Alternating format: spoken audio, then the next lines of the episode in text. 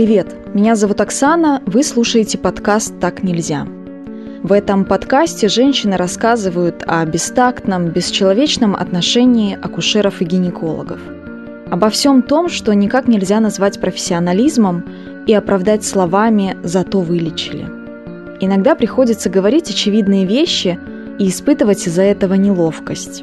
Вот я сейчас себе позволю одну такую очевидную мысль, за которую мне, естественно, будет неловко – все люди разные, но к каждому человеку нужно относиться с уважением. Когда речь идет об акушерско-гинекологической сфере, уважение должно стоять на первом месте. Потому что на приеме конкретно у акушеров и гинекологов женщина крайне уязвима. Ей приходится обнажать себя во всех смыслах. И очень хочется, чтобы в этот момент врач проявил чуткость, но иногда вместо этого он переходит границы и нарушает права женщины. Грубо осматривает, осуждает, кричит. Все как в истории героини этого выпуска Марии. Мне сейчас 38 лет. Хочу рассказать об одной из историй, когда я побывала у гинеколога как пациентка, и мне было крайне неприятно, контактировать с ней, потому что произошла ситуация, в которой я не поняла вопрос врача, и она, на мой взгляд, очень неадекватно отреагировала. В общем, все по порядку. Мне тогда было 29 лет, и я пришла в обычную поликлинику на прием к гинекологу. И причиной обращения были боли, которые я испытывала при половом акте. Причем эти боли были постоянные всегда. И крайне редко я испытывала что-то приятное. И здесь хочу маленькую предысторию сказать. Дело в том, что я начала свою половую жизнь достаточно поздно по современным меркам. Мне было тогда 28 лет, и получается целый год я встречаюсь с молодым человеком и занимаясь с ним сексом, я чувствовала вот эти вот неприятные боли. И я точно понимала, что что-то со мной не так, потому что, ну, вроде бы как секс должен быть очень приятным. И придя к врачу, гинекологу. Напомню, что это была обычная поликлиника государственная по месту жительства в городе Москва. Мне, в принципе, всегда с самого детства было неприятно осознавать, что я должна посетить именно этого врача. Мне намного проще сходить к зубному врачу, чем к гинекологу.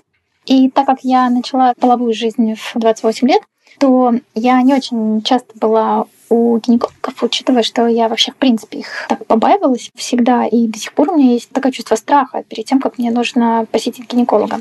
В общем, раньше это были всегда обычные вопросы и такой легкий осмотр. Знаете, когда девушки не живут половой жизнью, то осмотр, по крайней мере, в моей жизни проходил очень лайтово, то есть очень осторожно. Даже когда в лет 25 я приходила к гинекологу, это было какое-то отношение врача ко мне, во-первых, всегда с небольшим удивлением, что да как, 25 лет, а я еще девственница. И действия врача всегда были очень аккуратными, такими вот, как будто меня берегли от каких-то резких движений. В общем, в этот раз, конечно, всего этого не произошло. Она достаточно грубо меня посмотрела, но, может быть, здесь не совсем проблема в ней. То есть у меня потом уже выяснилось, что у меня вагинизм.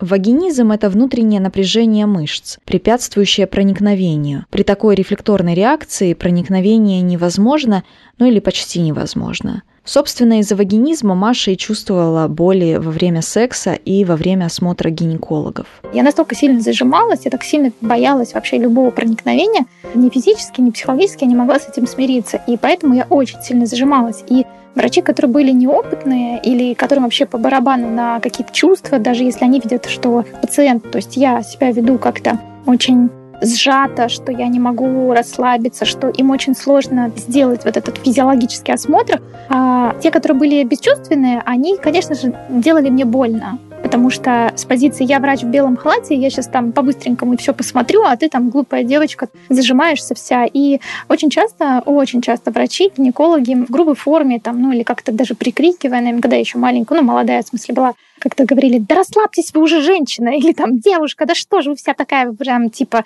съежився. Очень много врачей, кстати, я вот сейчас вспоминаю, вот их любимая фраза. Как же, блин, сексом занимаешься? если ты даже меня впустить не можешь, а я там чуть-чуть типа мазочек возьму с тебя. Вот эта женщина, она, конечно же, посмотрела меня грубо, как обычно, знаешь, такой вот доктор в поликлинике, просто там попыталась резко, быстро что-то сделать, да, посмотреть. Мне было очень важно, чтобы она меня посмотрела, потому что я думала, вдруг это физиологически, вдруг у меня как-то там ткани влагалища, может быть, они воспалены, может быть, а, может быть, там какие-то, не знаю, эрозии. Почему так больно, да, почему половой акт у меня такой болезненный? И я думала, что это должно как-то отразиться даже при просмотре. И было, конечно же, больно, потому что она все делала вот грубо. Ей было пофиг, зажимаюсь, я не зажимаюсь. Она меня не успокаивала. И, может быть, не увидела никакие подозрения, что у меня может быть вагинизм. Не знаю, может быть, она была безразличная, может быть, она была не знающая и не очень опытная, хотя это была женщина в возрасте. К грубому осмотру добавился неприятный диалог. Я помню, что я описывала причину моего прихода к гинекологу очень в подробностях. Мне просто очень нужен был какой-то совет и какие-то ответы на мои вопросы от такого авторитета, как врач, потому что врач это всегда авторитет. Как только они надевают белые халаты, они становятся просто автоматически авторитетами, ну, в моих глазах, по крайней мере, точно. Когда я описывала свою проблему, я не видела, как всегда, никакого участия, как всегда, я имею в виду, как, как это происходит в поликлиниках обычно, в государственных.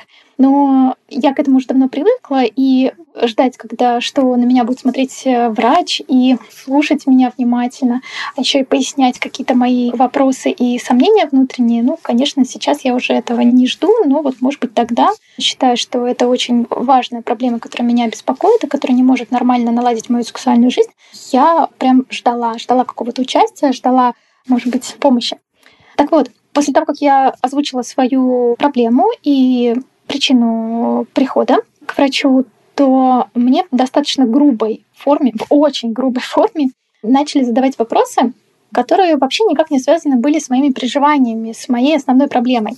Да, возможно, это важные вопросы конкретно для гинеколога, но я все-таки ожидала другого. Так вот, врач начала с вопросов о том, какой вид контрацепции я использую. Маша рассказывает, что когда она услышала вопрос о контрацепции, то она решила, что речь идет исключительно о гормональных препаратах, но никак не о презервативах. Я поняла этот вопрос именно так. То есть какие таблетки я использую. И я сказала, что никаких. В этот момент врач округлила глаза, и мне казалось, что ее это очень сильно удивило, и даже как будто она стала раздраженной. Она повысила на меня голос и практически крикнула: "Ты не используешь презервативы?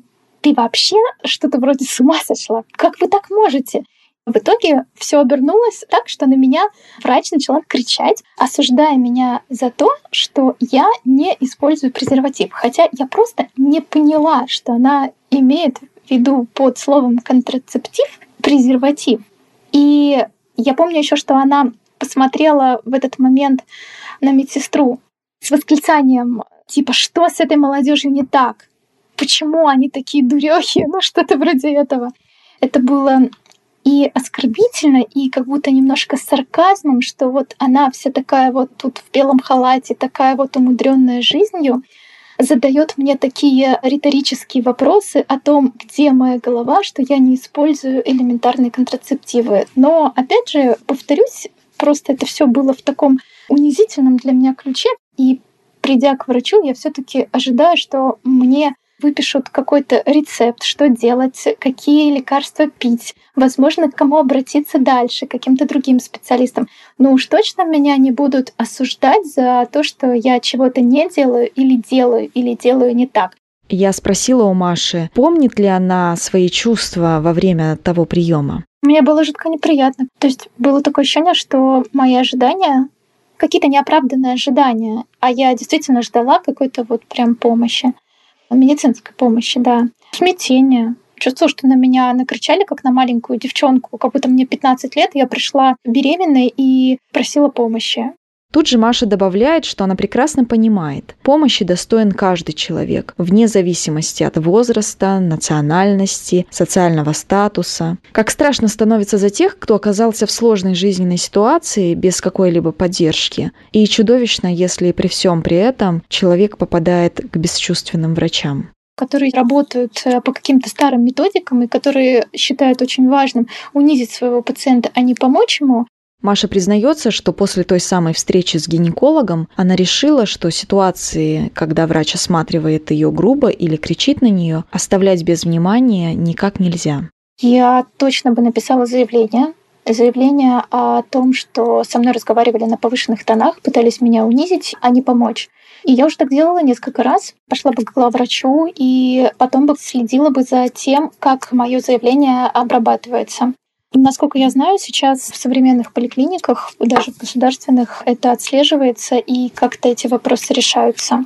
Отстаивать себя напрямую с гинекологом Маша не решилась бы и сейчас. В подобной ситуации она всегда чувствует себя зависимой от врача, поэтому сказать что-то против очень сложно. Когда я чувствую какую-то такую несправедливость, я все-таки начинаю нервничать. Даже сейчас, в возрасте 38 лет, когда на меня начинают кричать какие-то люди в халатах, или вообще, в принципе, люди взрослее меня, повышать голос на пустом месте — в тот момент, когда я жду от них какого-то ответа или помощи, ну, конечно же, это жутко неприятно, и я начинаю быть очень нервозной, неадекватной, я краснею и и заикаюсь, и да, я становлюсь как раз той самой 15-летней девочкой, которая не может ответить. Но я знаю другие способы, которые могут решить эти вопросы. Подобные ситуации. Это вот, как я говорила, пойти к главврачу и написать заявление на неадекватное поведение врача по отношению ко мне. Несмотря на то, что Маша не приветствует и всячески осуждает хамское отношение врачей, она в то же время с сочувствием относится к ним и пытается даже найти причины, по которым врачи в своей профессиональной практике забывают об элементарной вежливости. Я прекрасно понимаю, сколько врачи получают в государственных медицинских учреждениях. И я понимаю, что у них нет мотивации. У них очень сложная работа. У них очень много документации, причем, как мне кажется, что они нужны. К ним предъявляют очень много требований, и при том, чтобы стать врачом, им нужно потратить половину своей молодости на, на то, чтобы выучиться. И это не самое легкое время обучения, это вообще не самая легкая учеба. Я, в принципе, понимаю, что в поликлиниках достаточно тяжело за маленькую зарплату выполнять хорошо свою работу, да еще быть очень участливым и гуманным и доброжелательным ко всем. В этой истории удивительно вот еще что. Проблема, с которой Маша пришла на прием, так и осталась неразрешенной. Ни рекомендаций, ни направления к другим специалистам Маша не получила в совокупности, после того, как надо мной посмеялись, после того, как меня унизили, и после того, как меня еще и грубо посмотрели, это все э, наложилось одним большим слоем, таким неприятным. Я на следующий же день пошла в другую клинику, где врач взяла мазки, она получила через несколько дней анализы. Она поняла, что нет никаких воспалений и просто описала мою особенность достаточно в спокойной такой обстановке, когда мне по-взрослому, взрослый человек, взрослый доктор, сказал взрослой девушке, а сказал, что делать и что нет ничего ужасного, никто меня там не оскорбил, не унизил и просто спокойно объяснил, в чем дело. Это был подкаст «Так нельзя». Маленькая попытка поддержать женщин – которые столкнулись с грубостью, хамством, насилием со стороны акушеров и гинекологов. Очень важно не замалчивать эти истории, ведь если о них не говорить, то как другие поймут, что проблема существует и существует давно –